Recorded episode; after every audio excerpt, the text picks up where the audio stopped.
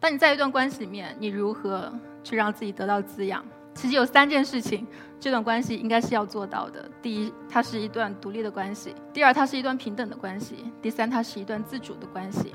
你要想着，你是你人生路上唯一一个人，唯一一盏灯，你放弃了这条路，就没有人走，这盏灯就灭了。你要走你自己的路，进行你自己的创造跟建设，因为你是你，而不是你是某人的妻子。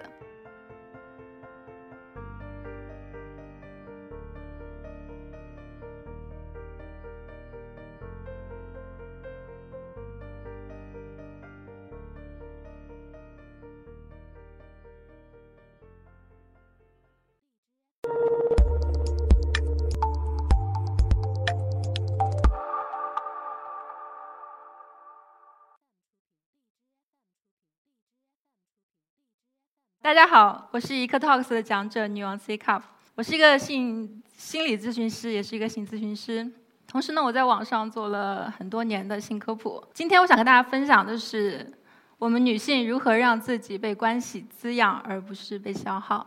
我会分两个部分来讲，我会先讲我们是如何被消耗的，然后再会跟大家讲我们如何让自己得到滋养。大家想一下，我们从女，我们从男性的附庸中解放出来有很久吗？没有。现在我们处于一个什么样的处境？我们要重新穿起隐形的罩袍跟黑纱，展开互相批斗、自我反省。结果是女性向外探索的空间进一步受到限制。男人探索世界，他们去建立社会交往，获得社会资本；女人待在自己的关系里面，离其他男人远一点。结果呢？男人得到世界，女人，我们好听点叫得到男人，实在点叫被关系所圈禁。泰国有一个电影挺有名的，它叫《永恒》。大家看下这个海报，它讲的是一个什么故事呢？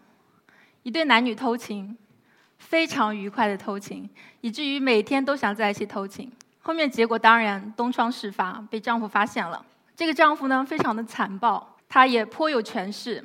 他怎么处罚这两个人呢？他把他们两个一人一只手铐在一起，就像海报上一样，再把他们关起来。然后呢，这两个人带着镣铐生活了一段时间之后，逐渐厌烦，恳求这个丈夫把他们分开来。那这个丈夫呢，就给了他们一把枪，用意很明显：要么你们就继续这么生活下去，要么呢，你们就开枪打死对方，获得自由。后来这个女人自杀了。这个故事告诉我们什么呢？如果我们只能跟一个人永远绑在一起，直到死亡将我们分开。人们会选择死亡。对很多人来说，爱情它就意味着热恋，爱上的人就会消耗大量的注意力，就会侵占彼此的空间。从科学角度来说呢，热恋与其说是一种情绪，不如说是一种成瘾反应。热恋的时候，我们多巴胺会增加，在行为上的表现时，人们注意力会集中，对食物跟睡眠的需求会下降。那这个时候，人们能够从关系的细节里面找到快乐。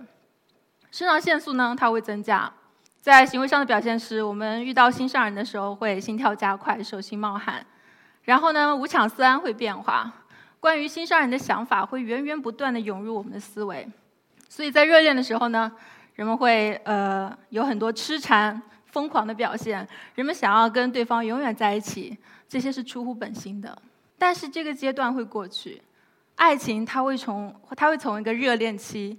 步入一个维持期，女性她被诱导着，我们要去经营爱情，要去保持关系的激情，要去学十八般的技艺。我们被关系给静默了，不能进行自己的创造跟建设。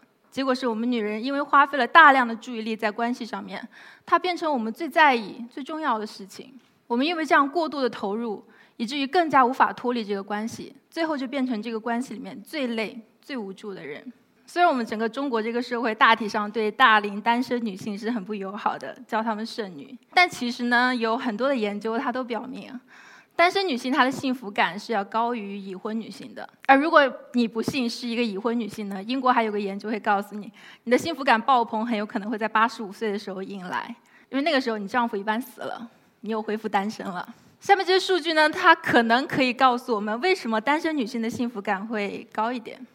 二零一七年，十一月发布的《二零一七年全球性别差距报告》，中国女性花在照顾家庭等无报酬工作上的时间，占总劳动时间的百分之四十四点六，男性这一数字仅为十八点九。而中国发布的《二零一七年可持续发展目标报告》则显示呢，二零一零年到二零一六年，女性平均花费在无偿家务跟护理工作上的时间是男性的三倍。陷入时间贫困的女性。它会在市场竞争中处于下风，这进一步会导致两个现实：第一，是女性兼顾职场跟家庭的难度变大；第二，传统婚姻会成为女性实现个人成就的绊脚石。她们要么选择一份低要求的工作，要么不再工作，要么向其他女性求援，可能向他们的母亲、他们的婆婆求援，去挤占他们的时间。我们想一下，女性。付出的代价，我们还会奇怪今天这么多女性在恐婚恐育吗？我们讲了很多很丧的事情。接下来我想说一下，我们如何让关系去滋养自己。这件事情很不容易，但是我们应该尝试去做。首先是应该去看清关系的形式，注重关系的内涵。有一部美剧对我影响非常深远，它叫《欲望都市》，它讲的是纽约曼哈顿四个三十岁以上的女性。去寻求爱情，去体验大都会人生的喜怒哀乐的故事。它的名字听起来是是很撩人的，但其实它的主旨非常朴素：我们如何去爱，如何忠于自我，如何保持勇气。顺便说一下，呃，这部剧 Miranda 的扮演者，呃，Cynthia Nixon 呢，她最近宣布要去角逐美国纽约州的州长。如果她成功的话，她将会是美国历史上第一位 LGBT 身份的女性州长。回到我们的话题，我觉得爱啊、自我啊、勇气，它是我们会从很多的书啊、影视、歌曲里面都会听到很多道理的东西，但是我们非得实践不可，才能从中有所体会。我在网上呢，有很多的年轻人会问我，他说：“我要不要跟这个人出去？我应不应该跟他上床？我可以跟他在一起吗？我们合适吗？我应不应该跟他分手？”我应不应该跟这个人离婚？就我的体验来说，我觉得关系的形式并不重要。一个不能享受单身的人，他其实也很难享受关系。我们跟别人建立的关系，某种程度上内涵的是如何与自己相处。我经常去鼓励这些人去往前走，去经历。答案不会在任何一个情感专家的嘴里面，他在你自己的经历里面。这是我觉得一个人他要。从关系里面得到滋养的一个前提，你需要去走进一些更适合你的关系。其实有三件事情，这段关系应该是要做到的：第一，它是一段独立的关系；第二，它是一段平等的关系；第三，它是一段自主的关系。我们想要一段关系可持续的发展，吸引、开放比控制、封闭更合适。两个人紧紧的绑在一起，关系中必要的吸引力会枯萎，人们不再努力去建设自己。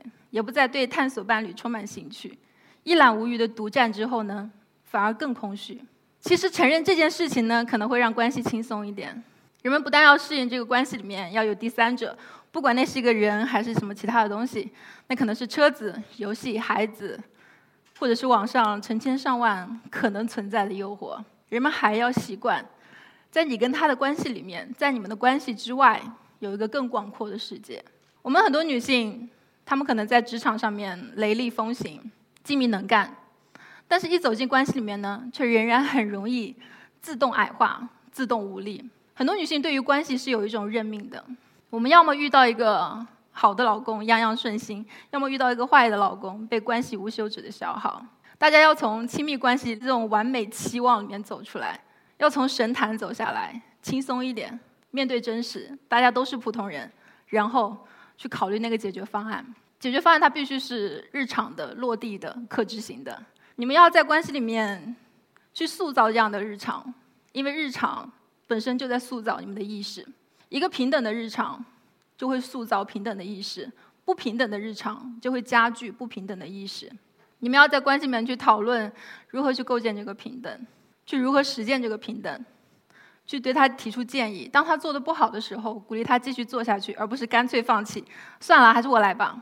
只有当这个工作也变成他的日常工作之一，他才会意识到平等是对双方都有益的事情。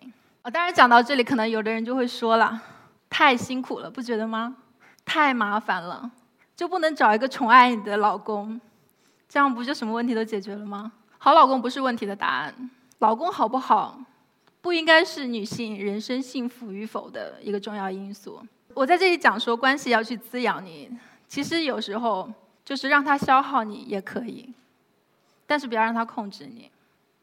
相比被宠爱呢，更可靠的是保持独立。你要去追求精神自由、财务自由、关系自由，像男人一样。你要想着你是你人生路上唯一一个人、唯一一盏灯。你放弃了这条路，就没有人走，这盏灯就灭了。你要走你自己的路，进行你自己的创造跟建设。你的光彩，因为你是你，而不是你是某人的妻子。谢谢。